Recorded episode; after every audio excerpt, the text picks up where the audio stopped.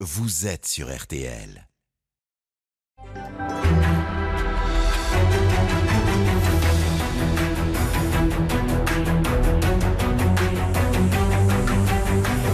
Le grand jury RTL Le Figaro LCI, première partie. Invité aujourd'hui, Stanislas Guérini, délégué général de La République En Marche. Le débat est dirigé par Olivier Bost. Bonjour à tous, bienvenue dans ce grand jury. Deux invités aujourd'hui, Stanislas Guérini, délégué général de la République En Marche. Bonjour. Bonjour à tous les quatre. Et en seconde partie, à partir de midi et demi tout à l'heure, Sébastien Chenu, porte-parole du Rassemblement National, nous rejoindra. À mes, à mes, côtés pour vous interroger, Adrien Gindre pour TF1 LCI. Bonjour. Jim Jarassé pour euh, Le Figaro. Bonjour. Et Marie-Pierre Haddad pour euh, RTL.fr. Cette émission est en direct comme tous les dimanches et vous pouvez donc réagir et poser vos questions avec le hashtag Le Grand Jury sur tous les réseaux sociaux. La guerre en Ukraine domine ce dimanche encore toute l'actualité. Que peut faire encore la France? C'est l'une des nombreuses questions qui se posent aujourd'hui. Avons-nous atteint les limites de la diplomatie? Quelle solidarité devons-nous mettre en place pour les réfugiés ukrainiens? Cette actualité nous ferait euh, presque oublier que dans 35 jours, nous voterons au premier tour de l'élection présidentielle. L'Ukraine percute, pour reprendre les mots d'Emmanuel Macron, la campagne. Mais le chef de l'État a-t-il vraiment envie de faire euh, campagne et comment? Voilà toutes les questions euh, que nous allons euh, aborder dans ce grand jury, en commençant par l'action d'Emmanuel Macron pour l'Ukraine. Adrien Gindre. Le chef de l'État a enchaîné les coups de fil diplomatiques ces derniers jours avec Vladimir Poutine, avec le président ukrainien, avec de nombreux dirigeants étrangers? Mais est-ce que vous pouvez nous dire ce qu'il a réellement obtenu, ce que Vladimir Poutine lui a concédé? On a du mal à voir quelle est la prise que la France a sur le président russe. D'abord, la première question qui se pose, me semble-t-il, c'est est-ce qu'il fallait tout faire pour essayer euh, d'obtenir euh, une désescalade Est-ce qu'il fallait parler à Vladimir Poutine? Est-ce qu'il fallait œuvrer d'un point de vue diplomatique? Je crois que la réponse est évidemment oui. Et euh, chacun des Français, chacun des chefs d'État européens en a conscience. Sinon, Vladimir Poutine aurait eu beau jeu de dire qu'au fond, il avait été acculé, poussé à mener euh, ce conflit. Ce n'est pas le cas aujourd'hui. Après, il faut constater que Vladimir Poutine aujourd'hui est imprévisible, a menti, mène une action illégale et mène une action meurtrière. Et l'Europe n'est pas restée euh, les bras croisés. Vous le disiez, il y a une action diplomatique, évidemment, mais il y a aussi, il faut en prendre conscience, une réaction formidable de l'Union européenne en quelques jours, d'apporter un soutien euh, militaire en quelques jours, d'apporter de façon unanime des sanctions pour isoler, faire pression sur la Russie en quelques jours, de décider d'accueillir les réfugiés euh, ukrainiens sans effet en sur quelques jours. Poutine, je le dis simplement d'un mot, de bannir les euh, médias de propagande russe de notre territoire. on je crois que tout ceci est extrêmement important. Il faut continuer, continuer à mettre la pression, mais notre responsabilité aussi, c'est de toujours chercher la voie de la désescalade. Il y a en ce moment même où nous sommes en train de nous parler, vous le rappelez, des civils qui meurent sous les bombes, euh, des euh, évacuations impossibles dans certaines villes euh, d'Ukraine. Et donc notre responsabilité, notre première responsabilité, c'est de nous tenir au des Ukrainiens, mais de chercher la désescalade. Qu'est-ce qu'on peut obtenir aujourd'hui d'une action diplomatique avec Vladimir Poutine? D'abord, il fallait faire cette pression-là pour pouvoir isoler la Russie. Mais c'est très important parce que la réalité, c'est que le seul langage que Vladimir Poutine comprend, c'est celui de la force. Il ne raisonne pas comme euh, les démocraties euh, occidentales. Il résonne avec euh, le langage de la force. Et donc il fallait commencer par poser ce rapport de force et montrer que là où il attendait la désunion des Européens, là où il attendait la dislocation de l'OTAN, là où il attendait la faiblesse des Ukrainiens, eh bien, il s'est trompé sur toute la ligne et son plan, force est de le constater, aujourd'hui ne se déroule pas comme prévu. Si, si, Vladimir, si Vladimir Poutine ne connaît, comme vous le dites, que la force, faut-il continuer à parler avec lui, comme l'a encore fait le président pendant une heure et demie jeudi. Est-ce que c'est évidemment pas servir sa communication également Bien sûr que ce n'est pas servir sa communication. Vous voyez que le langage que le président de la République tient avec Vladimir Poutine, c'est un langage de vérité. Donc il faut garder cette voix-là. Et aujourd'hui, le chef de l'État, Emmanuel Macron, est un des seuls, si ce n'est le seul dirigeant à qui Vladimir Poutine souhaite encore parler. Donc il va falloir évidemment continuer cela, mais sans montrer à aucun instant de la faiblesse vis-à-vis euh, de Vladimir Poutine. Et je crois que la mobilisation des peuples européens est aussi euh, extrêmement important. Que Vladimir Poutine puisse faire le constat qu'aujourd'hui, vous nous n'accepterons jamais, jamais vous dites. cette guerre en Europe, non pas au port de l'Europe, mais en Europe. Vous avez Et c'est très important que les peuples se au rassemblement qui était organisé à Paris, euh, place de Évidemment. la République. Des candidats à la présidentielle y étaient. Vous dites c'est important la mobilisation des peuples. Mais est-ce que vous avez le sentiment que Vladimir Poutine en a quoi que ce soit à faire? Moi, je, pense, la, vérité m'oblige à dire qu'aujourd'hui, Vladimir Poutine n'a pas changé de ligne. Chacun peut le constater. Il garde cette action meurtrière de, de destruction méthodique euh, de l'Ukraine et d'un grand nombre de villes ukrainiennes. Donc il faut dire la vérité dans ces moments-là. Et je pense que c'est très important que l'Europe, que les peuples européens montrent aussi leur solidarité et que nous ne sommes pas prêts à abandonner nos amis ukrainiens. C'est très important parce que les guerres modernes, ce sont aussi des guerres de communication. Ce sont euh, des guerres, du côté de Vladimir Poutine, de terreur. On voit bien qu'aujourd'hui, ce dirigeant-là, ce dictateur-là, a une stratégie de la terreur pour l'Europe. On le voit bien sur euh, les centrales nucléaires. Il y a des objectifs stratégiques Justement, de, de- tenir sur, sur les euh, centrales un certain nombre de nucléaires. points. Mais c'est aussi de la terreur. Euh, Marie-Pierre Vladimir. Poutine donc brandit la menace du nucléaire. Emmanuel Macron, lui, estime que le pire est encore à venir, pour reprendre ses propos. Donc, conséquence, dans les pharmacies en France, il y a les Français qui habitent à côté de centrales nucléaires commencent à euh, acheter des capsules d'iode en pré- prévention, du coup, d'une éventuelle attaque nucléaire. C'est vraiment un sujet d'inquiétude. Est-ce que ces Français ont raison d'anticiper? Moi, je crois qu'il ne faut pas céder à cette stratégie euh, de la terreur euh, que je mentionnais euh, à l'instant. Évidemment que Vladimir Poutine agite à la fois la menace nucléaire directe et puis en encerclant, Macron en attaquant risque pour la euh, sécurité des centrales nucléaire. en Ukraine, veut faire peser évidemment cette menace-là. Tout cela fait partie de sa stratégie. Je pense que dans ces moments graves, historiques d'une certaine façon, il faut tenir un langage de vérité, absolument. Euh, le chef de l'État est engagé avec d'ailleurs l'Agence internationale de l'énergie atomique pour faire contrôle. Et ce qu'on voit aujourd'hui, c'est qu'il n'y a pas de rehaussement du niveau de radioactivité. C'est très important de le dire pour nos concitoyens. Donc ne cédons pas à cette stratégie de la terreur, mais en même temps, il faut évidemment se préparer au pire. Le chef de l'État euh, l'a dit. Nous aurons dans les jours qui viennent, dans les semaines qui viennent, des scènes de guérilla urbaine, des scènes de destruction des enfants. Chacun peut voir les images, elles sont absolument déchirantes. Et donc c'est ça la réalité à laquelle il faut se préparer. Stanislas Gani, vous parliez de l'Europe il y a un instant et de tout ce que l'Union européenne a déjà fait. Est-ce que vous considérez que l'Union européenne doit accueillir favorablement la demande de l'Ukraine d'être reconnue comme candidat à l'adhésion? Oui, je le pense.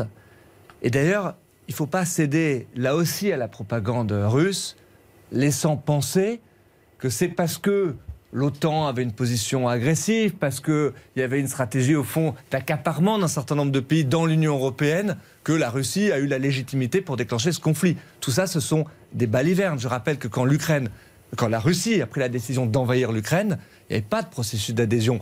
Que euh, l'Ukraine n'était pas, peut avoir- ça peut avoir un effet, cette adhésion? dans l'OTAN. Quel effet ça peut avoir, cette adhésion? Je crois qu'il faut reconnaître le statut de candidat. Ça ne veut pas dire que dès demain, l'Ukraine va rentrer dans l'union européenne. Vous connaissez une les procédure procès, très complexe. les procédures, elles sont longues. années, Il y a et des il- critères très précis à remplir. Vous avez bien raison. Mais je pense que c'est très important maintenant, Hmm. au moment où les Ukrainiens ont écrit cette demande-là avec des lettres de feu et de sang. Il faut reconnaître ce statut de candidat faut- à l'Union européenne. en Je pense que c'est très important et ça montre toute la solidarité qui doit être la nôtre en ce moment avec les Ukrainiens. Et, pardon, je prolonge d'un mot, mais là où Vladimir Poutine avait au fond ce projet de dislocation de l'Union européenne, il pensait nous voir faibles. Et bien, nous montrons que l'Europe est en train de se réveiller, qu'elle est en train de prendre son destin en main. Je pense que c'est ça la question. Est-ce qu'il faut en faire de même avec d'autres pays qui sont sous la menace russe, comme la Géorgie et la Moldavie, qui ont eux aussi fait une demande officielle d'adhésion à l'Union européenne? On voit bien que ces pays-là sont légitimement très inquiets de la suite euh, des opérations.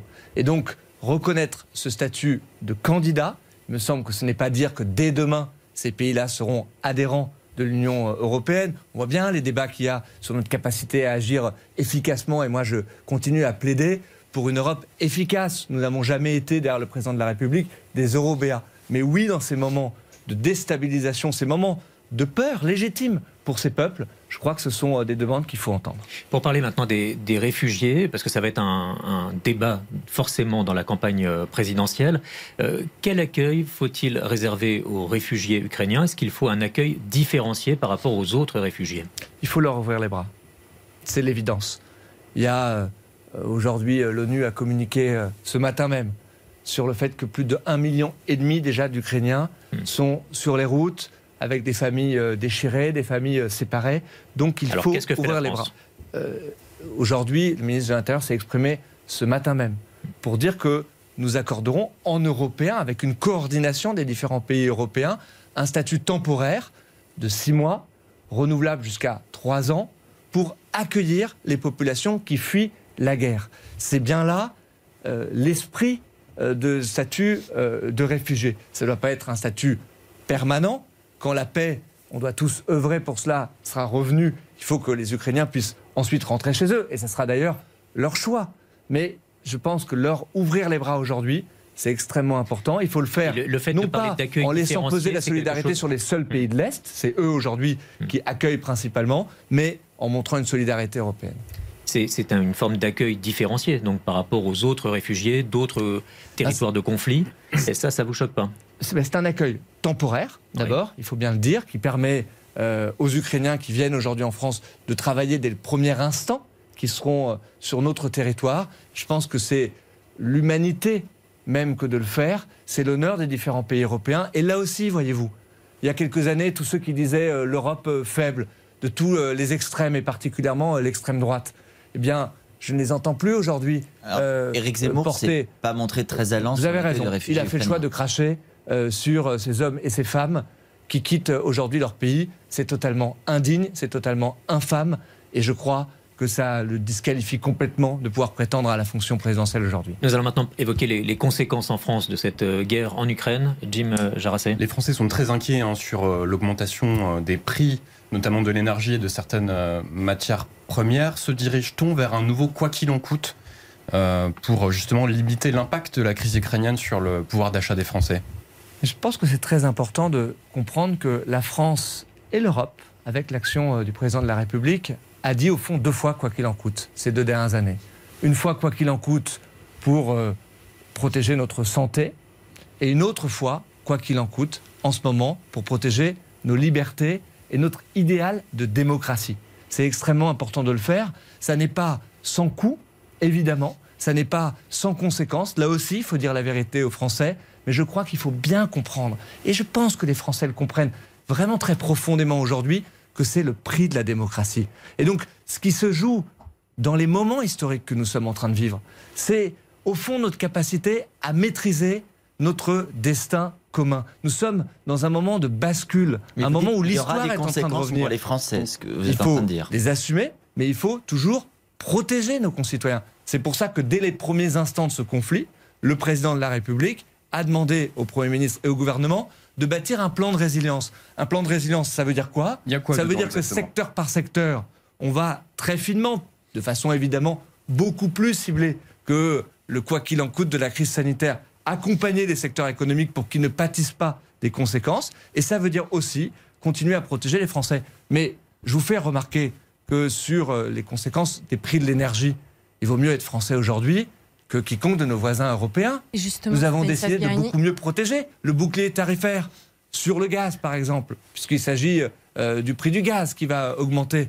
Le bouclier tarifaire protège aujourd'hui les ménages français. sur l'hypothèse que le prix du gaz ah, baisse à partir du printemps, ce qui ne va pas être le cas. Mais, mais nous avons, dans le dernier budget, fait le choix de pouvoir prolonger cette protection-là pour faire en sorte que là où le prix du gaz aurait été multiplié par 4, par 5 et peut-être plus encore dans les semaines à venir, il ne connaîtra une augmentation que de 4% pour les ménages français. Alors oui, comme pendant la crise sanitaire, je crois qu'il vaut mieux être français parce que le président de la République a fait le choix de protéger nos Ce que vous êtes en train de nous dire, Stanislas Guérini, c'est que pour les nouvelles mesures, le nouveau train de mesures qui sera annoncé par le, Premier ministre, qui seront annoncés par le Premier ministre, il n'y a pas besoin euh, que l'Assemblée nationale, par exemple, vote quoi que ce soit. Tout est déjà euh, Sur la question des prix de l'énergie, hmm. non, parce que nous avons adopté ce mécanisme protecteur pour nos hmm. concitoyens et nous avons pris les dispositions pour le faire, mais là aussi, soyons transparents, cela aura un coût pour les finances publiques. Mais je crois que c'est un investissement, au fond, euh, en ce moment. On voit qu'on repart avec la plus forte croissance des Et différents le- pays sur le européens. mécanisme- sur le dès- mécanisme du prix la de crise l'énergie. sanitaire. Sur Donc le- continuons à faire ça. Sur le mécanisme du prix de l'énergie, ça veut dire que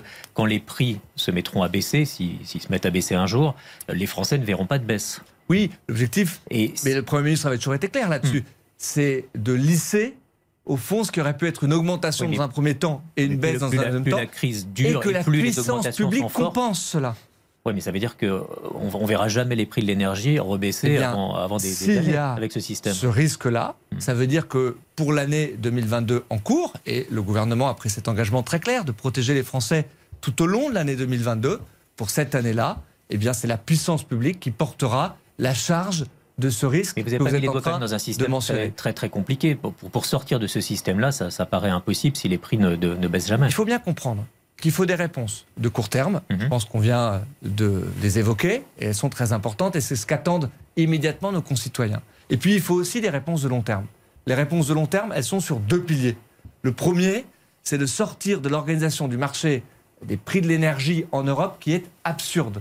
Il faut que nos concitoyens sachent aujourd'hui que le prix euh, de l'électricité en France est fixé sur le prix du gaz, alors même que nous, nous avons la production nucléaire. Est-ce qu'il faut donc mettre ça, en place un pardon, chèque je, énergie, je le par dis en quelques mots pour que ça soit Non, mais très concrètement, compréhensible. pour la- vie quotidienne je des. Français. Euh, Pardonnez-moi, juste, je veux juste développer cette idée-là, c'est très important parce que ça sera à l'agenda du sommet européen jeudi et vendredi, et c'est un combat de la France. Et puis, à plus long terme aussi, il faut évidemment sortir, et le président de la République l'a écrit aux Français, nous voulons être le premier pays au monde à sortir de la dépendance du pétrole, du gaz et du charbon, et donc développer le nucléaire, et donc développer les énergies renouvelables. Mais à court terme, je ne veux pas éviter votre question, nous avons déjà agi, un chèque euh, inflation, le chèque énergie qui a été apporté à un grand nombre de nos concitoyens, et puis surtout la mesure la plus Ukraine, efficace, justement qui était le bouclier tarifaire. C'est ça la mesure qui protège vous, à court terme vous- les vous Français. n'annoncez pas de nouveau chèque, si on a je, bien je compris. n'ai pas cette vocation-là Bon. ce matin. Parlons maintenant de la, de la campagne d'Emmanuel Macron. Euh, il a publié une, une vidéo euh, qui a été tournée euh, à l'Élysée, c'était vendredi soir. Sa lettre aux Français a été diffusée sur son compte officiel de, de président de la République. N'y a-t-il pas, comme le dit Marine Le Pen, quand même un mélange des genres entre la fonction de président et candidat? Vous savez, je trouve ça très paradoxal, cette question-là, parce que pendant des mois, je pense que chacun aura fait le constat, vous les premiers, nos opposants nous ont dit bah, il n'est pas assez candidat, il est, trop, il est trop président de la Non, République. C'est pas la question. Et maintenant, c'est maintenant qu'il est candidat, Euh, il, mélange avec il faut sa fonction de absolument qu'il soit candidat. Ah, et maintenant qu'il est candidat, ils disent ah ben est-ce qu'il serait pas trop président de la République au fond? Non, c'était pas, c'était pas la question. Vous l'avez con. La, la- la réalité, c'est que jusqu'au dernier instant, il va continuer d'assumer ses fonctions en tant que président de la République. Et puis, à chaque instant que l'agenda international, que ses fonctions lui permettra, eh bien, il se présentera devant les Français, il présentera un projet aux Français. Mais là aussi, ne nous voyons pas. J'entends euh, que la vidéo est critiquée. J'entends qu'on dit qu'il utilise son compte euh, Twitter. Mais Ouais. qu'est-ce que font les autres candidats Euh, Ah bah, Ils ont des fonctions. Ils n'ont pas, ils ont Ils pas sont de pour certains président de la République. de région, Mhm. ils sont pour d'autres maires de Paris, et c'est bien leur compte sur les réseaux qu'ils utilisent. Mais je vais être très précis parce que j'organise les choses dans Mhm. cette campagne. Et nous faisons extrêmement attention à ce qu'il y ait des équipes à l'Élysée, et puis d'autres équipes, des équipes de campagne. Nous le faisons de façon parfaitement transparente. Vous me posez une, posez une question précise, je vous réponds précisément. Avec la Commission nationale des comptes de campagne, pour que justement chaque acte dans cette campagne soit posé dans les règles. Et je rappelle qu'en 2017, la campagne du président Macron, du candidat à l'époque, avait été celle qui avait été le moins réformée, le moins corrigée par la Commission nationale des comptes de campagne. Et je pense que nous faisons les choses dans le bon ordre aujourd'hui pour que ça soit exactement le cas. Alors, toujours à Dernière propos de cette vidéo, une la vidéo Ouais. que vous mentionnez, elle a été filmée dans l'aile privée du président de la République, dans son bureau privé. Parce que, Hmm. haute surprise, le président de la République vit à l'Élysée. Et donc, il travaille à l'Élysée. Voilà, il faudra s'y habituer euh, jusqu'au au dernier de- instant. il sera il ira au QG de campagne. et à dans- chaque instant, Il ira au QG de campagne à un moment ou pas? Je, je- je l'imagine. Vous savez, euh, les présidents de la République euh, sortants qui ont fait campagne, je pense à Jacques Chirac, ils ne sont pas beaucoup allés à leur QG de campagne parce que chacun peut le comprendre. Une dernière et c'est question ce qu'attendent nos sur cette concitoyens. vidéo. Il faut continuer à agir jusqu'au dernier Ouais. instant pour nos concitoyens. Une dernière question sur cette vidéo. Elle a été vue depuis euh, vendredi soir, à peine plus de 200 000 fois. Vous n'êtes pas euh, déçu par, euh, par ce chiffre? C'est pas beaucoup? Oh, je, je pense que vous avez dû avoir un œil sur euh, un seul de vos euh, réseaux sociaux, mais euh, ouvrez vos chakras, regardez un petit peu partout. Je pense qu'elle a dû être vue un petit peu plus que Non, ça. parce qu'on a, on a, on a vous quand même un élément de comparaison sur, sur YouTube précisément. La, la vidéo avec euh, McFly et Carlito, c'était 10 millions de vues. La seule question qui se pose, un peu sérieuse, c'est de savoir si la voix du président de la République est aujourd'hui euh, entendue par nos concitoyens. Si quand il s'exprime, rapport de candidat. permet De candidat. euh, C'est la question là. et, ouais. et- et demain, sa voix de candidat. Vous avez euh, eu la gentillesse d'évoquer le courrier que le président de la République a fait le choix d'adresser à nos concitoyens. Moi, j'étais hier euh, sur le terrain. Je suis allé le porter en main propre, si je puis dire, à bon nombre d'habitants de ma circonscription. Je peux vous dire que beaucoup me disaient qu'ils l'avaient lu, qu'ils l'avaient lu attentivement. Et ce qui compte, au fond, dans cette campagne, c'est qu'on puisse présenter une vision pour le pays. Mais On en parlait euh, juste- à l'instant. Il y a des grandes questions quand même qui sont euh, Alors, on, va, posées. on va venir au fond, parce que justement, il y a des questions sur le fond à vous poser. Mais sur cette vidéo et cette lettre, euh, la vidéo, on entend une question un moment, mais c'est pas une question d'un journaliste, c'est une question qui est, qui est mise en scène. La lettre, c'est une lettre, euh, pareil, sans contradiction, qui est publiée dans la presse régionale, mais sans question de journaliste. On a compris que le président refusait également le débat face à d'autres candidats. On entend pourtant, et vous l'avez dit vous-même, euh, dire que le président de la République ne fuirait pas la contradiction. Mais alors dans ce cas-là, pourquoi faire une vidéo sans question euh, qui lui soit posée euh, de manière euh, régulière, sans euh, question lors de sa Régulière, lettre C'est vous qui en jugez, mais, Ah bah, c'est une mise en scène cette vidéo. Il n'y a pas de débat, pas de question de pour la déclaration. qui va suivre le président euh, de la République. D'abord, depuis le début de ce quinquennat, je pense qu'avec beaucoup d'honnêteté intellectuelle, on peut en convenir. Il me semble que le président de la République s'est rarement soustrait il n'a pas aux occasions engagement sur le nombre de, pouvoir conférences de presse. de euh, pouvoir répondre à toutes les questions. Il a plutôt et fait des généralement, allocutions, et généralement, y compris les moments de confrontation, je trouve qu'elles sont rarement en sa défaveur. C'est un président qui a surtout utilisé l'allocution comme un, un outil d'expression. Il me semble qu'il a pu répondre à bon nombre de questions de journalistes, de Français aussi. C'est très important parce que je crois qu'aujourd'hui, ce sont au fond eux les grands absents de cette campagne, une campagne qui se regarde un peu le nombril où chaque candidat ne parle que de lui-même ou du président de la République. Donc, le plus important, ça sera d'avoir ce moment de confrontation-là avec nos concitoyens. Donc c'est le retour du grand débat, c'est ce que vous nous annoncez. c'est le retour du grand débat, je ne sais pas s'il faut le qualifier ça comme ça. Mais en tout cas, profitez de toutes les occasions données pour répondre. Ne vous inquiétez pas, sous l'œil des caméras, euh, avec la présence euh, de journalistes, aux questions que nos concitoyens peuvent se poser, à leurs préoccupations, au grand sujet du moment. Je pense que c'est ça qui doit être donné comme priorité. Mais chaque Français comprend que cette campagne, elle ne peut pas être totalement comme on l'avait euh, envisagé. Nous avons bien fait, je crois, de parler de la situation en Ukraine. De la situation en Ukraine découle un grand nombre de questions pour demain. Notre souveraineté euh, euh, énergétique, on en a parlé. La souveraineté alimentaire. Vous voyez les conséquences sur euh, le prix du blé, euh, la question de l'Europe de la défense, la question de la réindustrialisation du pays, la question du numérique, de notre capacité à maîtriser nos grandes données. Voilà les questions de la Et présidentielle. qu'Emmanuel Elles Macron sont propose posées sur là tout ça on, on- on- on ne sait pas, c'est il, une il a commencé à poser dans cette lettre, soyez un tout petit peu patient, c'est il n'y a pas dix jours quand même. Donc, le scrutin, c'est dans cinq euh, semaines, ça va aura vite. l'occasion évidemment d'être euh, sur le terrain, de s'exprimer, de donner une vision programmatique, mais je pense qu'il ne faut pas faire l'impasse, et cette campagne pour l'instant l'a trop fait, sur la question de la vision pour le pays. Dans son courrier, le président de la République dit déjà beaucoup de choses pour bâtir une société du travail, une société du plein emploi, pour la réindustrialisation du pays en continuant à baisser euh, les impôts, une société Bon, de la connaissance pas en misant sur On- l'éducation. ouais. Non, il y a des éléments euh, qui, quand on le lit attentivement, sont des premiers points d'accroche, mais qui évidemment trouveront leur déclinaison programmatique. Mais vous savez,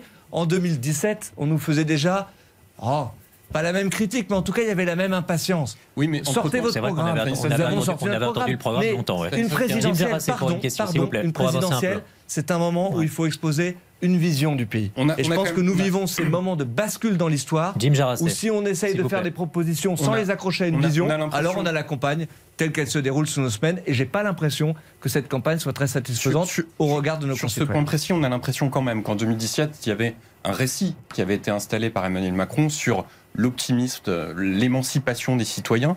Entre-temps, il y a eu la crise du Covid, il y a eu la crise en Ukraine, il y a eu les Gilets jaunes. Est-ce que finalement le macronisme n'est pas devenu une gestion de crise au Non, je crois profondément que c'est le contraire. Notre promesse de 2017, au fond, c'était de donner à chacun les moyens de choisir sa vie.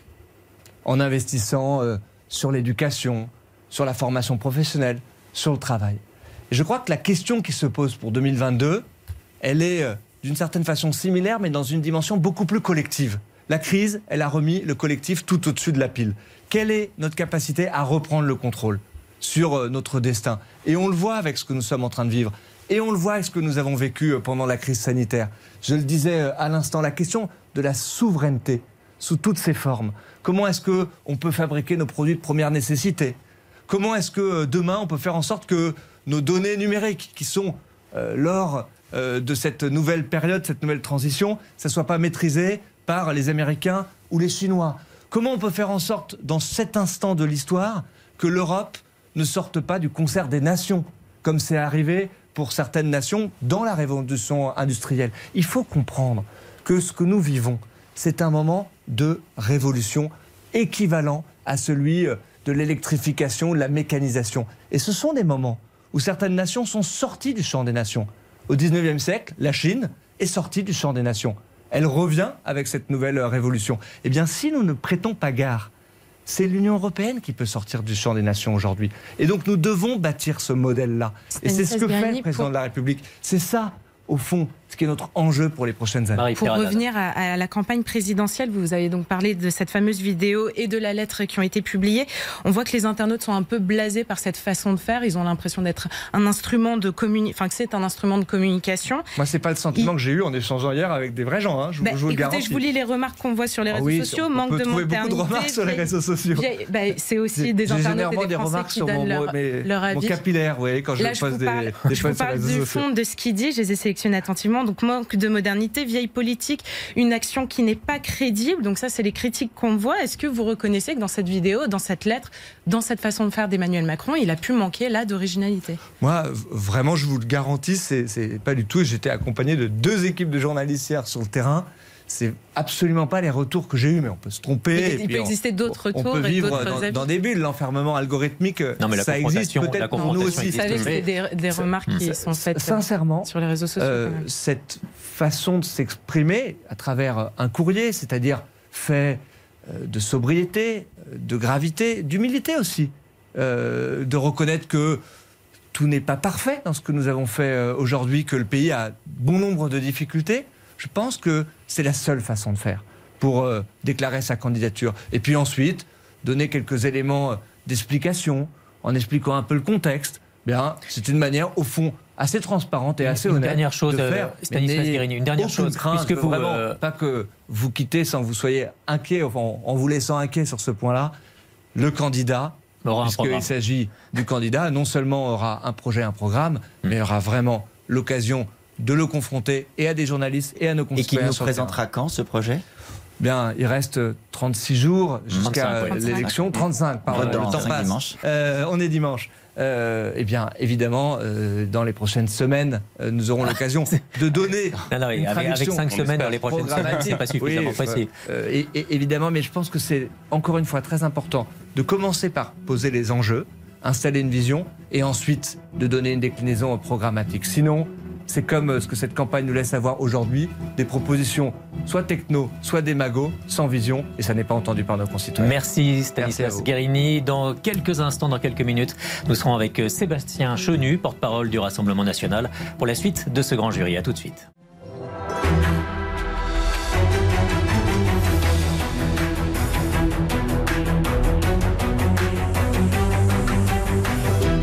Jury RTL Le Figaro LCI, seconde partie. Invité aujourd'hui, Sébastien Chenu, porte-parole du Rassemblement national. Le débat est dirigé par Olivier Bost. Bienvenue dans cette euh, seconde partie du grand jury. Bonjour Sébastien Chenu. Bonjour monsieur. Merci d'être euh, avec nous. Euh, tout d'abord pour répondre à une interpellation de Stanislas Guérini, le délégué général de la République en marche qui était avec nous il y a quelques instants, il a jugé que dans la campagne présidentielle, pour l'instant, il n'y avait que des propositions techno et sans vision de la part des adversaires d'Emmanuel Macron. Que lui répondez-vous?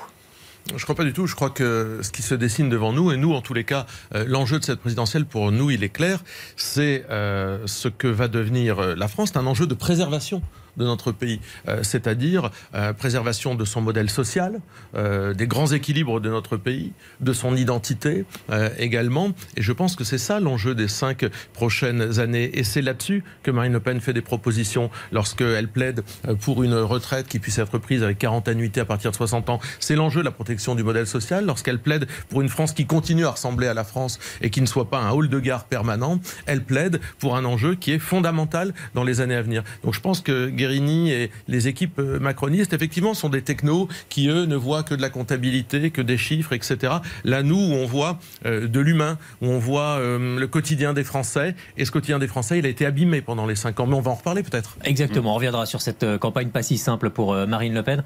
Mais auparavant, une question sur la guerre en Ukraine avec Jim Jarassé. Oui, Sébastien Chenu, sur France 5, vendredi, le président de votre parti, Jordan Bardella, a expliqué, je cite, que les torts sont partagés sur la crise ukrainienne. Qu'est-ce que ça veut dire concrètement? Est-ce que ça veut dire que vous considérez que les Occidentaux sont en partie responsables de l'invasion de l'Ukraine par la Russie? Plusieurs choses, mais si vous me le permettez, moi je veux, avant de commencer cette émission, euh, assurer le peuple ukrainien de notre solidarité, leur envoyer un salut euh, amical, affectueux et aussi saluer ce que de nombreux Français font à travers le pays. J'étais hier après-midi encore dans ma circonscription, Douchy-les-Mines, Bouchain. J'ai vu nombreux, de nombreux nos compatriotes euh, aller porter des vêtements, faire acte de solidarité. Je veux aussi les saluer. Je veux commencer par ça, monsieur. Euh, les torts, l'idée, c'est pas que les torts soient partagés, c'est qu'effectivement, euh, il y a un historique à tout cela. Euh, les accords de Minsk, euh, qui avaient été négociés par François Hollande, étaient de bons accords il faut le dire. Et puis, ils n'ont pas été euh, appliqués. Il n'y a pas eu beaucoup d'exigences euh, de la part du président Macron ces cinq années-là euh, pour les faire appliquer, de part et d'autre d'ailleurs. Hein. Pardonnez-moi, ça veut dire que ça relativise, ça veut dire que ça relativise la responsabilité de Vladimir pas Poutine Pas du tout, ça ne relativise pas. Je viens de dire, il y a un historique simplement. Pourquoi est-ce qu'on en arrive là? Mais ça ne relativise rien du tout de ce que fait Vladimir Poutine. On le condamne à 100%. Alors, il y a une faiblesse d'Emmanuel Macron. Non, c'est-à-dire qu'il y a, je vous le dis, un historique. Et à partir du moment où on n'a pas fait appliquer ces excellents accords, des accords qui étaient excellents, qui permettaient peut-être de ne pas arriver là, eh bien, on a perdu probablement non seulement du temps, mais on a laissé Vladimir Poutine avancer. Euh, parce que personne. On, qui l'a laissé bah, avancer Tout le monde, personne n'a vu venir. Personne n'a imaginé, il y a encore quelques semaines, euh, j'entendais d'ailleurs avec beaucoup d'honnêteté intellectuelle Jean-Marc Ayrault, qui a été à la fois Premier ministre et ministre des Affaires étrangères, nous dire on n'imaginait pas que Poutine puisse envahir l'Ukraine. Aucun euh, des politiques français et européens n'imaginait que Poutine puisse envahir l'Ukraine. Non, bah, bien sûr, aucun aucun. On n'imaginait pas ça. Et donc on l'a laissé finalement, le on est, global, on l'a laissé avancer, alors que l'application probable des accords de Minsk aurait probablement permis de l'empêcher d'avancer. C'est une occasion qui a été manquée. Euh, aujourd'hui, il faut condamner ce que fait Vladimir Poutine, mais surtout, il ne faut pas perdre de vue qu'il va falloir sortir euh, de ce conflit armé par euh, la voie diplomatique. Mais concrètement, si Marine Le Pen était présidente aujourd'hui, que ferait-elle de différent par rapport à Emmanuel Macron Bon, d'abord, moi je ne vais pas, euh, euh, et Marine Le Pen le dit elle-même, elle ne va pas jouer au président de la République à partir du moment où elle n'a pas aujourd'hui les mêmes informations qu'Emmanuel Macron. Ce serait ridicule. Nous sommes dans une situation de fait qui n'est pas celle que nous avons choisie, qui n'est pas celle que nous avons gérée. Nous n'avons pas euh, négocié. Marine Le Pen ne préside pas le pays. Elle ne va pas vous dire aujourd'hui ce qu'elle fait. Elle vous dit simplement. Elle, qu'elle est hostile à la elle, vous dit, elle vous dit son objectif. L'objectif, c'est résoudre ce conflit armé par la voie diplomatique. L'objectif, c'est évidemment être très réservé, en tout cas, le pardon, euh, pas l'objectif, nous sommes très réservés sur le fait de livrer des armes. Pourquoi? Parce que si on livre, si on livre des armes à l'Ukraine, on devient co-belligérant on devient des acteurs euh, de ce conflit armé, avec toutes les conséquences que cela peut vouloir dire. Donc nous sommes réservés. Mais aujourd'hui, le président de la République est en situation, c'est lui qui parle, c'est la voix de la France. Nous ne comptons pas l'affaiblir à l'international, nous comptons faire en sorte que la France puisse s'exprimer de façon indépendante. Mais encore aurait-il fallu que nous puissions être aussi, ces années passées, équidistants de toutes les grandes puissances pour parler d'une voix libre et indépendante, ce qui n'a pas été le cas. un instant sur cette crise-là. Euh, vous dites la priorité, c'est la diplomatie. Il y a des tentatives aussi de sensibiliser les opinions publiques. Il y avait des manifestations qui étaient organisées hier euh, dans plusieurs pays, dont la France, euh, par exemple à Paris, place de la République. Est-ce que vous y étiez? Non, je n'étais pas dans ces manifestations, mais je viens de vous dire, je viens de vous dire qu'en tous les cas, nous étions parfaitement solidaires de tous les Français qui manifestent et qui soutiennent l'Ukraine, sans aucune espèce d'ambiguïté. Simplement, je dis attention à une chose. Euh, nous sommes pour des sanctions des sanctions qui tapent dur. Il n'y a pas de raison. Mais attention à ce que nous ne soyons pas euh, nos propres euh, punisseurs, que nous ne soyons pas en train d'imaginer des sanctions qui, par un effet boomerang, viendraient affaiblir la France. Et ça, dans les objectifs que je citais concernant Marine Le Pen, son objectif numéro un, c'est protéger les Français.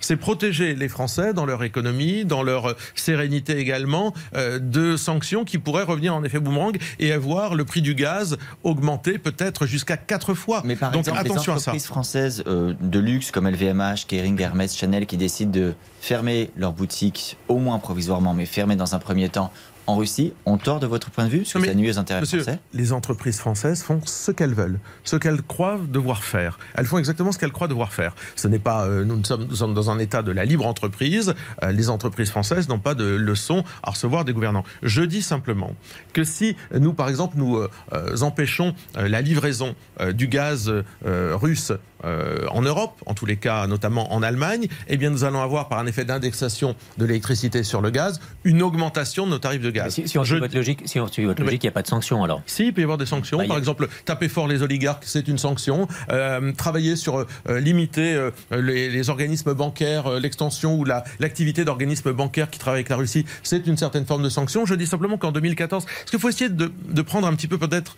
de recul. En 2014, on a vu, il y a eu des sanctions contre la Russie, mais qui a été victime Euh, Eh bien, les agriculteurs français qui l'ont payé durement. Et pendant ce temps-là, euh, l'agriculture russe s'est réformée, s'est réorganisée. Aujourd'hui, elle apparaît assez résistante d'ailleurs. Donc ne soyons pas nos propres bourreaux, faisons attention, sanctionnons la Russie, allons sur les voies diplomatiques. Je pense que, là encore, dans les propositions qu'on a faites, mais encore, c'est une proposition. Le président de la République mène la diplomatie française. Essayons de faire en sorte d'amener tout le monde autour de la table. Ça ne se fera pas en cinq minutes, mais attention à ces sanctions qui affaiblissent les Français, qui tapent leur pouvoir d'achat. Parce que moi, ce que je vois, ce sont nos compatriotes qui tous les jours me parlent de l'Ukraine, évidemment, mais également de leur pouvoir d'achat, 2 euros le litre à la pompe. Vous admettrez qu'aujourd'hui, euh, si ça continue comme ça, les Français vont pas pouvoir. Jim.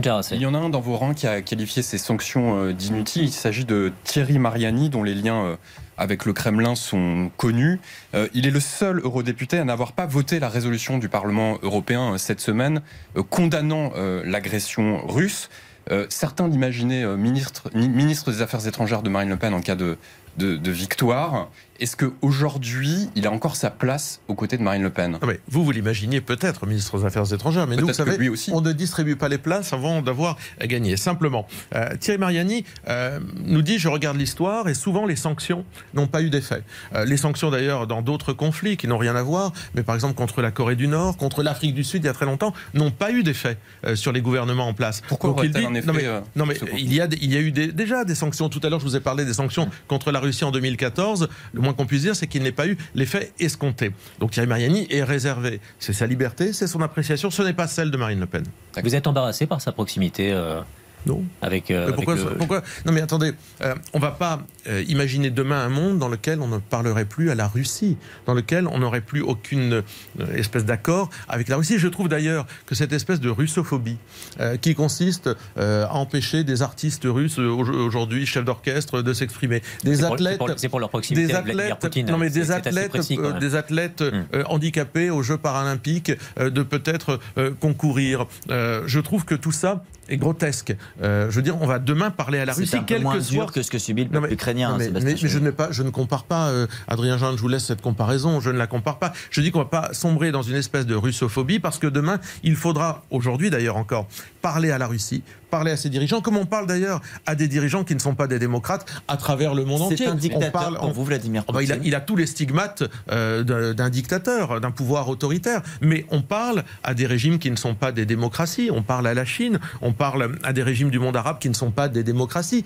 Et heureusement, vous savez ce que disait le général de Gaulle, les États ont des relations entre eux. Euh, Nous ne sommes pas là pour ne parler qu'à des démocraties. Sinon, euh, on parlerait qu'à l'Union européenne. Sur le sort des, des réfugiés euh, ukrainiens, on a reçu une question sur les réseaux sociaux, notamment sur Facebook, de Dominique qui vous dit clairement comment expliquez-vous que le Rassemblement national lutte contre l'immigration et que votre vice-président Louis Alliot se rende en Pologne pour ramener des réfugiés ukrainiens? Mais madame, ce n'est pas de l'immigration.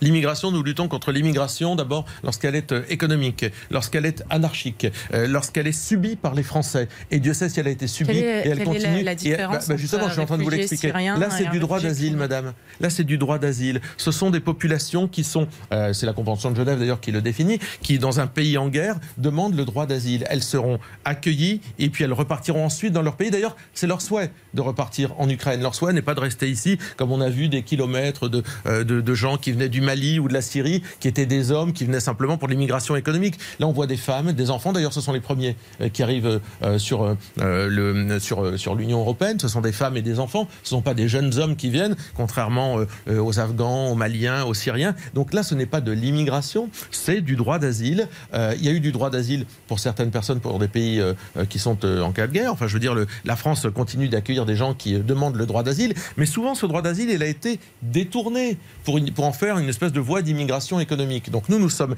exigeants en ce qui concerne le contrôle de l'immigration dans notre pays. Il ne s'agit pas de cela, madame.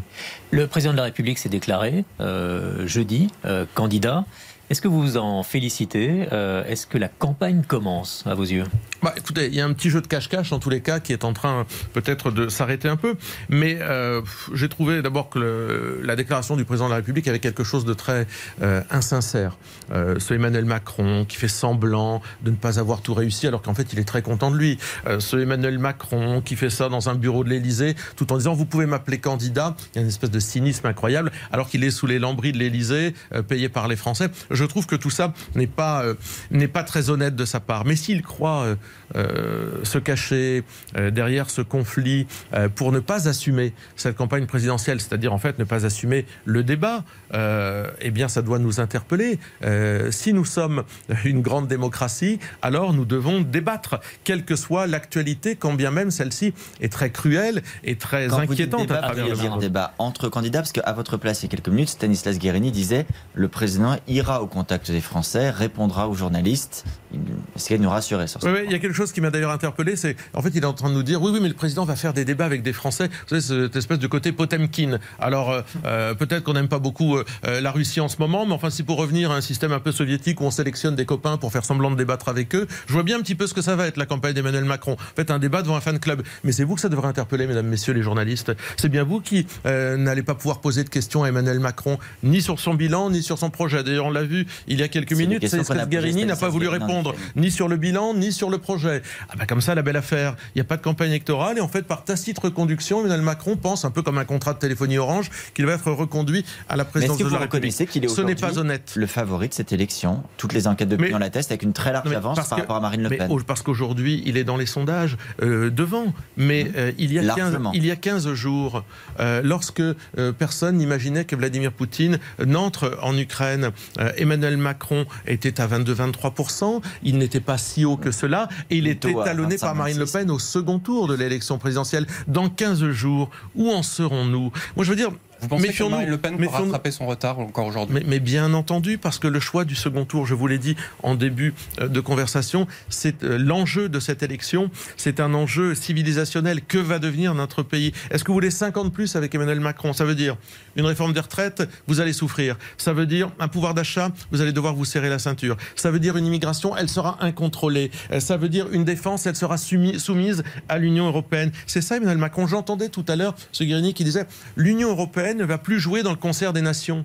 Mais l'Union européenne n'est pas une nation. C'est bien là le problème. C'est-à-dire qu'eux, en fait, effacent les nations, effacent la France. Eh bien, il est là l'enjeu. Et moi, je crois qu'Emmanuel Macron va devoir se plier à ces débats, à ces échanges, et vous devriez peut-être aussi l'y inciter davantage. Enjeu de civilisation, c'est le, le, vocabulaire et, la, et surtout la, la, formule mise en avant par Éric Zemmour.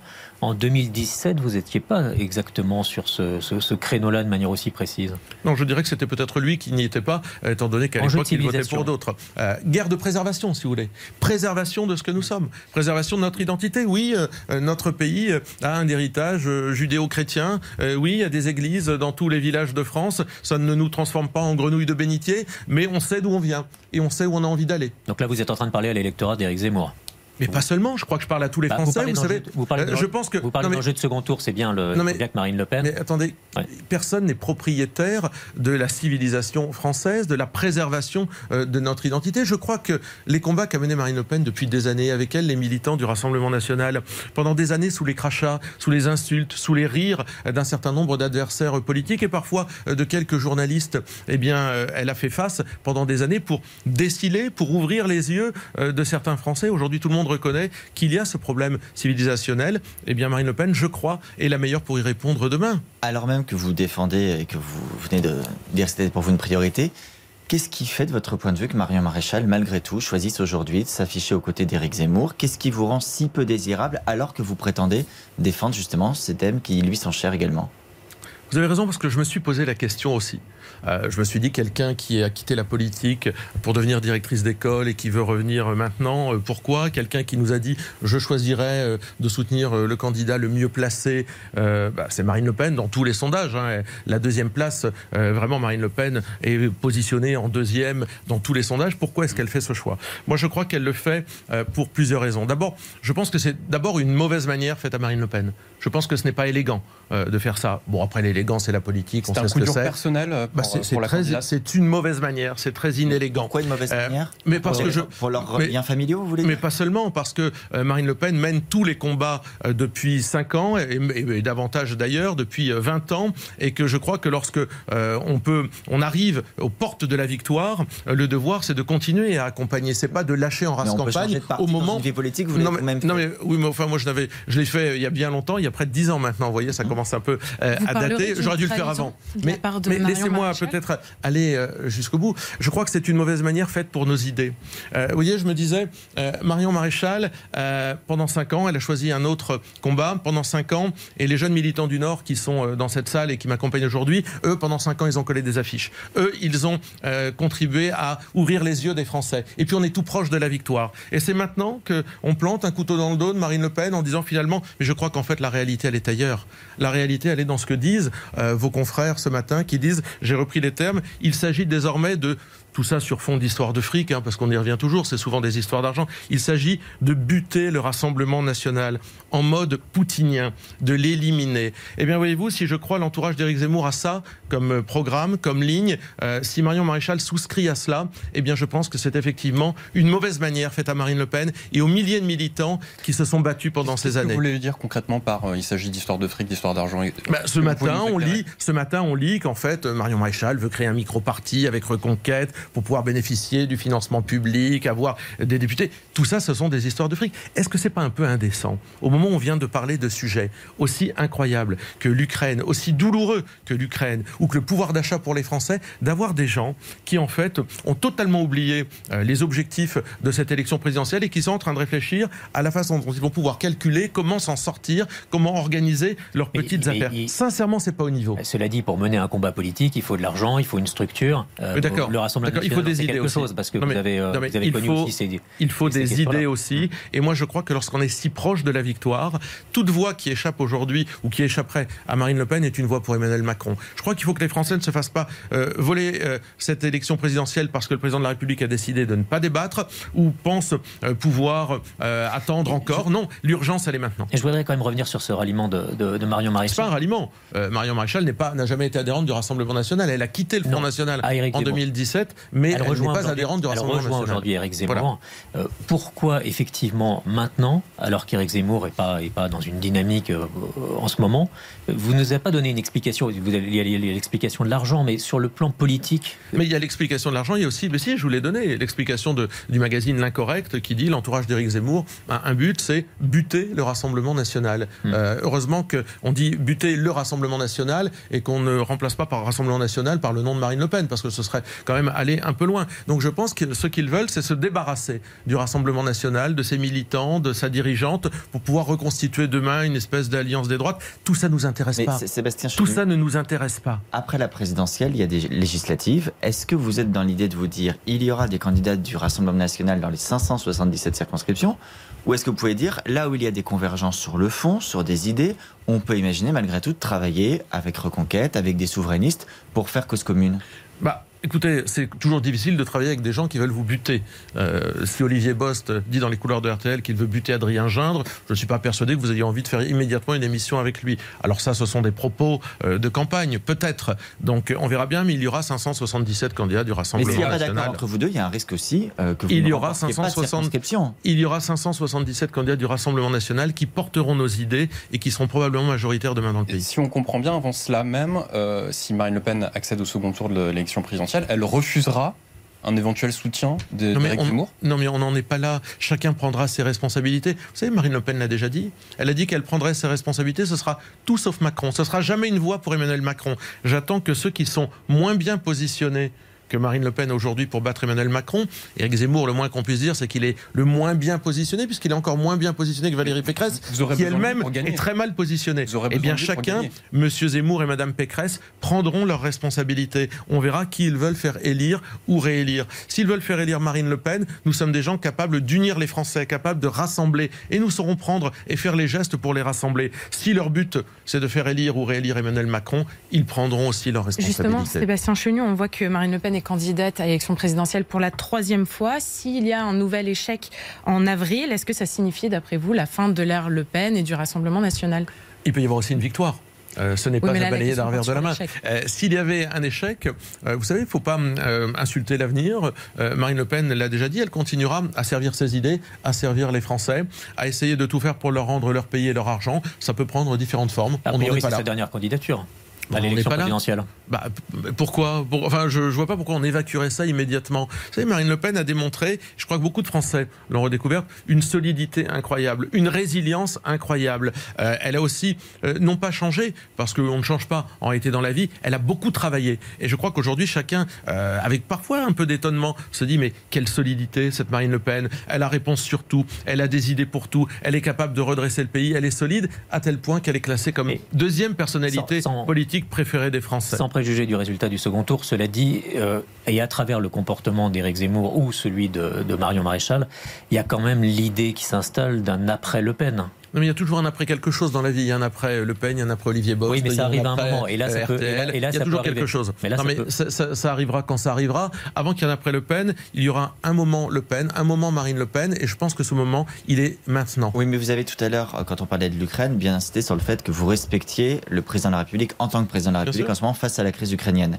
Considérant que cette euh, guerre risque très certainement malheureusement de durer jusqu'au premier tour et qu'Emmanuel Macron est très largement favori des sondages, comment vous imaginez que Marine Le Pen puisse remonter la pente. D'ici là et passer éventuellement devant le président de la République Mais par le débat, par le fait de mettre dans la lumière le projet d'Emmanuel Macron, qui, s'il ressemble aux cinq ans que nous venons de vivre, va être terrible pour les Français, sa responsabilité. Euh, Dans la crise des Gilets jaunes, dans la crise de l'hôpital public, dans la crise des tribunaux, dans la crise euh, de l'immigration, euh, dans la crise de l'explosion de la dette. Eh bien, ça, c'est les cinq ans que nous avons de passer. La dernière fois, Emmanuel Macron n'avait pas de bilan. Aujourd'hui, il a un bilan, on l'a vu à l'œuvre. Les cinq ans qui vont venir, ce sera un homme en roue libre, un homme sans aucune limite. Je ne suis pas sûr que les Français aient envie de cela. Parce que ce sera son dernier mandat, cher Adrien Jeanne, puisque à moins qu'il ne fasse voter une modification constitutionnelle pour pouvoir euh, se représenter une troisième fois, ce serait son dernier mandat dans ces cas-là. Il sera donc en totale roue libre. Et qu'est-ce que vous mettez derrière roue libre? Qu'est-ce que ça veut dire être en roue Eh bien, libre? ça veut dire qu'il ira encore plus loin dans la déconstruction du modèle social, encore plus loin euh, dans l'austérité, dans l'ubérisation de la société. Vous savez, cette euh,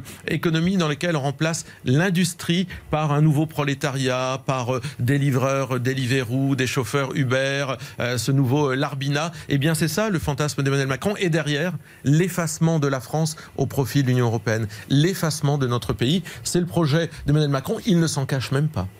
Merci beaucoup, Sébastien. Chenu. Merci euh, pour ce grand jury. Euh, Vous pouvez retrouver l'émission sur euh, l'application RTL et puis sur toutes les plateformes, vos plateformes préférées. Excellent dimanche à tous.